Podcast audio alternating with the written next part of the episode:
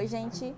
É, hoje a gente vai fazer um apanhado geral do que, que já foi dito é, no, até o presente momento é, sobre crise de Estado, governança, a questão do terceiro setor também e falar um pouco mais sobre a mídia global, certo? Como é que ela está influenciando hoje as nossas escolhas, os nossos caminhos, enfim. Vou começar falando sobre o conceito de governança.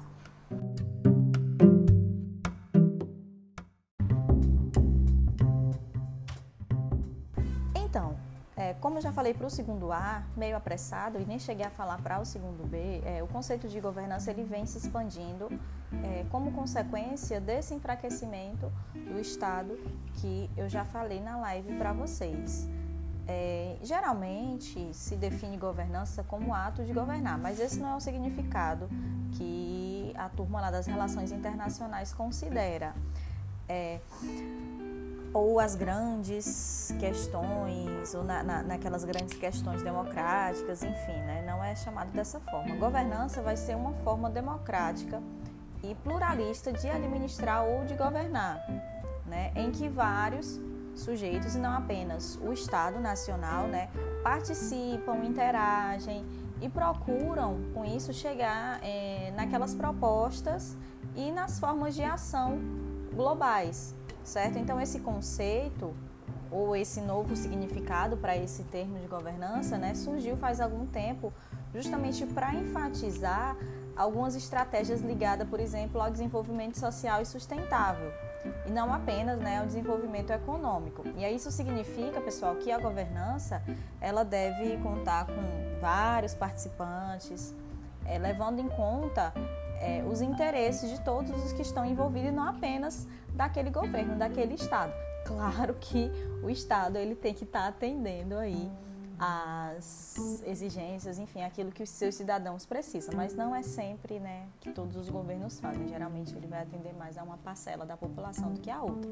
E aí é, esses outros atores entram para tentar ajudar, né, na mitigação, no alívio de determinados problemas ou até na resolução desses, como é o caso das ONGs, que é a questão do terceiro setor, oferecendo determinados serviços que o Estado não oferece para todo mundo, como é o caso, por exemplo, dos indígenas, se eles fossem ouvidos, por exemplo, em relação à proteção da natureza, do meio ambiente, talvez a gente tivesse ações melhores hoje, né, nos ministérios, enfim.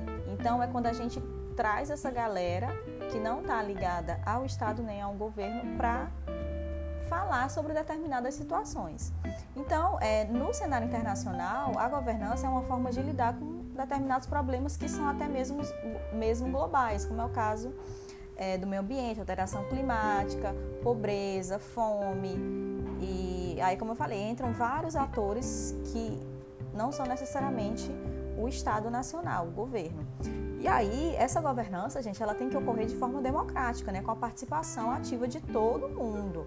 É, dessas ONGs, das empresas, até das empresas multinacionais, associação de moradores, daquelas áreas que estão afetadas por aquele determinado problema. É,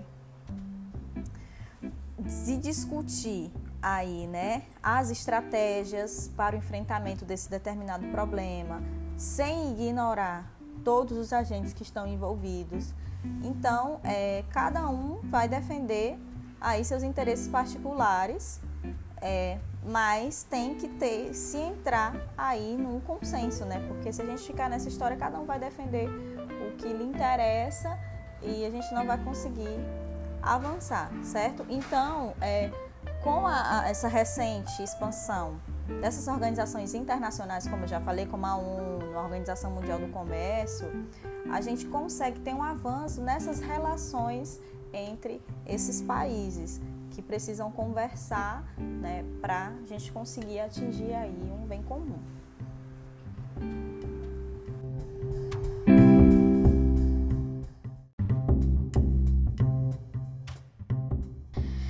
Então, gente, outro assunto que a gente viu foi a questão do terceiro setor e das ONGs, né, que são atores importantes aí tanto nas sociedades nacionais como nas questões internacionais.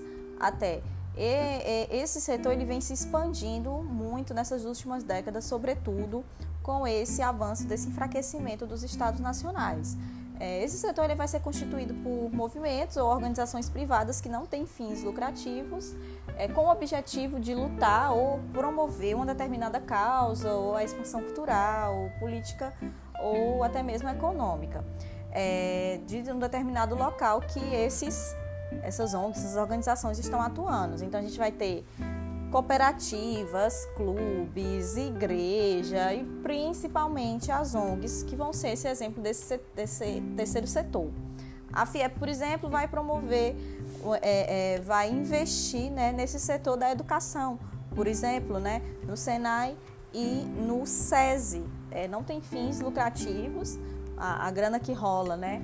É só para pagar os funcionários e tal, e aí tem essa promoção desse setor da sociedade que é a educação e eles estão conseguindo promover, que seria algo que seria do Estado, né, obrigação do Estado, mas a gente vai ter aí uma outra organização é, bancando isso, certo? E aí quem é que usa muito, quem é que é bem pioneiro e bem forte é, é, nessa atuação de terceiro setor são os Estados Unidos, porque desde a época colonial as comunidades é, é de imigrantes se organizavam em formas de clubes, através da igreja também, elegiam o tal lá do xerife, aquela conversa toda, certo? E aí, hoje em dia, existem inúmeras ONGs né, que vão atuar aí no mundo todo e que vai ter uma grande importância é, em várias questões internacionais. A gente vai ter a Cruz Vermelha, a Anistia Internacional, aquele Médico Sem Fronteiras, é, um monte, né, gente, que a gente vê as propagandas, por aí, muitos ligados à saúde, a direitos humanos, Greenpeace, WWF, todas essas vão estar ligadas aí a, a, alguma causa, né, em que o Estado não está conseguindo atuar para resolver a situação dessas pessoas. É, essa expansão dessas ONGs vai representar, gente, mais é, um indicador aí desse enfraquecimento desse Estado Nacional. Por quê? A gente vai ter esse enfraquecimento através, primeiramente, dessa economia globalizada hoje, né? Os estados não têm tanto poder, eles vão ter que obedecer determinadas regras para conseguir dinheiro, para conseguir coisas, ou esse estado também não está conseguindo chegar e atender de forma efetiva os seus cidadãos. Aí essas ONGs vão lá e atendem, né? Muita gente hoje é atendida por ONGs, por exemplo, Criança Esperança, que a Globo aí recolhe essa grana, é justamente para ajudar determinadas ONGs que trabalham em prol de coisas que o Estado que deveria estar trabalhando, certo? Então, é, é grande parte do que as ONGs propõem ou realizam deveria ser feito, né? E deveria ser preocupação das instituições públicas. Só que há o descrédito nessas instituições públicas e acaba levando as pessoas a buscar questões, a, a, a outras alternativas, né? E aí a gente vai ter a popularidade e a expansão dessas organizações não governamentais. Só que por outro lado há um interesse por parte do Estado na existência dessas ONGs, gente, porque é, uma vez que ele delega, né, essas responsabilidades políticas, sociais, de saúde, enfim, ele acaba se livrando de algumas coisas, né? E as ONGs acabam é, absorvendo essas demandas.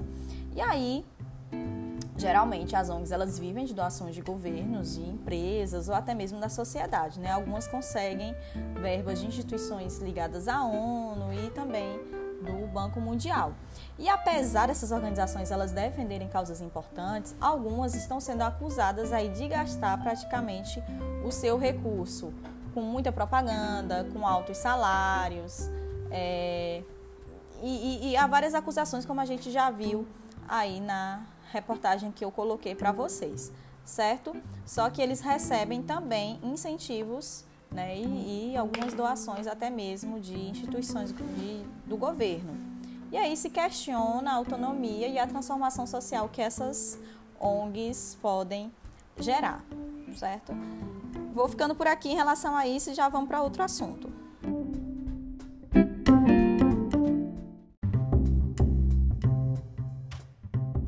Vamos falar um pouco sobre a mídia global.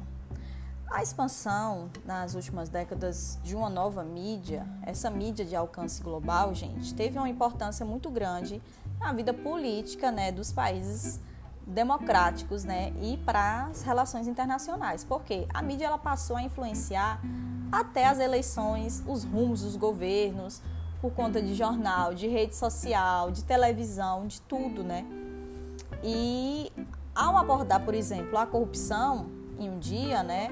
o aborto no dia seguinte, depois o genocídio em um determinado país, a mídia ela acaba acelerando e direciona a vida política, obrigando os governos a tomarem decisões rápidas sobre determinados assuntos que são cada vez mais complexos. E aí um exemplo disso ocorreu é, na Somália, que é um país africano que é assolado aí por uma guerra civil, advinda de conflitos, conflitos tribais e tal. E aí o, o, sofrimento desse país ele acabou sendo mostrado pela mídia e chocou a opinião pública, né, levando o governo norte-americano a enviar tropas para garantir a paz, que é o que os Estados Unidos gostam de fazer, né? E aí a ONU acabou apoiando essas forças norte-americanas, isso foi lá nos anos 90 e hoje acontece bastante, né? E aí é, em 93, lá na época, né, eles se retiraram sem ter conseguido nenhum avanço nesse processo. Tanto a intervenção como a retirada dessas tropas foram fenômenos que foram impulsionados pela mídia. Hoje a gente percebe muito que quando acontece alguma coisa na Europa, por exemplo, há uma comoção muito maior. Por exemplo, quando estavam morrendo mil pessoas por dia na Itália, estava todo mundo muito comovido, muito assustado em relação à Covid. Né? E isso aconteceu no Brasil e continua acontecendo. Inclusive, né, nós estamos aí alcançando a marca dos já passamos dos 150 mil mortos, né? E isso já não choca mais tanto. Então, quando acontece em países periféricos, o choque parece que não é tão grande. Acontece, essas barbaridades acontecem no continente africano há décadas. E quando a mídia mostra, as pessoas se chocam um pouco, mas não se tenta muito resolver o problema, né? Quando acontecem barbaridades, como os ataques terroristas, por exemplo, nos Estados Unidos ou na Europa, e a gente passa mais um tempo vendo aquilo dali sendo mostrado, né? O que acontece na África às vezes nem chega até a gente.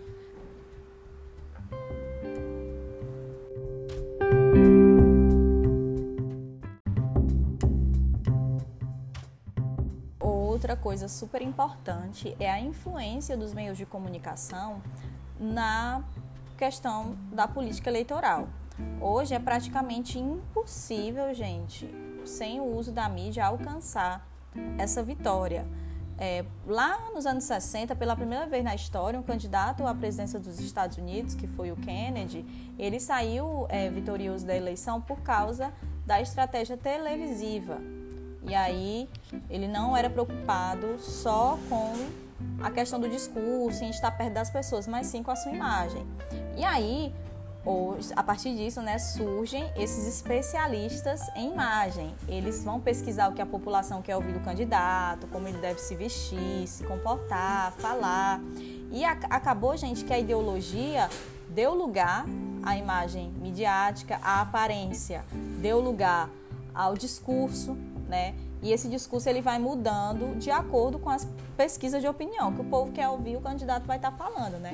Outra coisa que a gente tem que, que se lembrar é a questão das fake news. A gente teve uma eleição é, em 2018 muito complicada por conta disso, né? Teve um jogo muito forte de fake news, de ficar defamando é, é, os candidatos, né?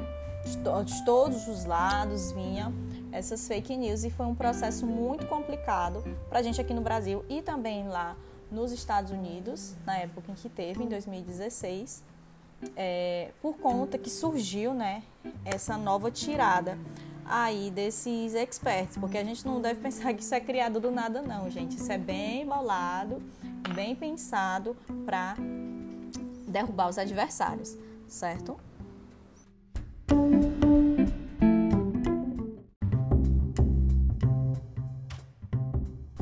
Gente não deve pensar é que a mídia ela faz o que ela bem entende, que ela impõe as suas escolhas à opinião pública.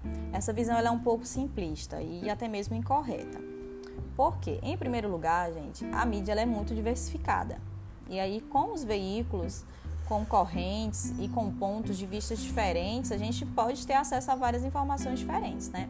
E aí alguns meios de comunicação, eles eventualmente podem estar do lado de um governo, né?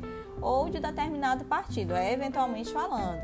Mas sempre vão existir outros com diferentes abordagens. Então a gente não dá para falar que hoje a imprensa do Brasil toda é um lixo, não presta, porque ela toda é a favor disso ou daquilo. Não é bem assim.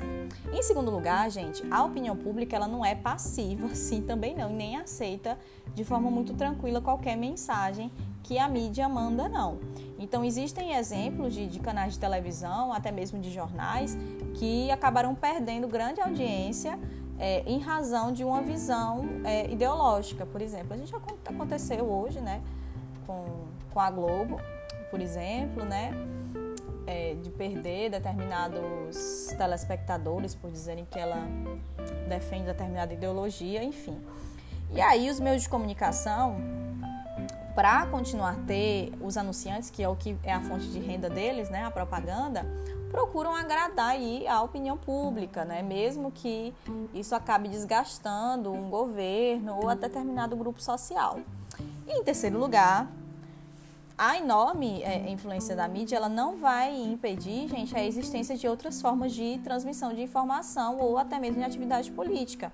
Os movimentos sociais, por exemplo, eles vão exercer grande influência sobre a opinião pública e, consequentemente, também na mídia. Eles podem também produzir informação por veículos de mídia alternativos apesar da falta de financiamento, mas hoje a gente tem a questão das redes sociais.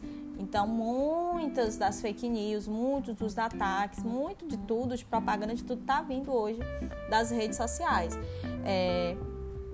Então, os meios de comunicação, eles têm princípios fundamentais, pessoal, que é a disputa pela audiência a qualquer custo, né? E até certo distanciamento da política para poder ter uma credibilidade, né? Dizer que é imparcial e tudo mais. Só que é importante a gente deixar claro que a mídia ela também vai desempenhar um papel positivo, que é o de divulgar informações e de até mesmo realizar algumas denúncias.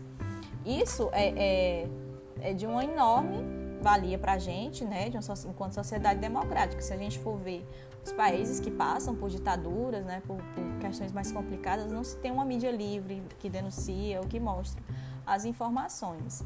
Então a gente tem essa sorte, digamos aqui, assim, que aqui no Brasil a gente ainda tem uma mídia, de certa forma, livre, né? Não sabemos até quando. E, além da mídia, da TV que eu falo, né?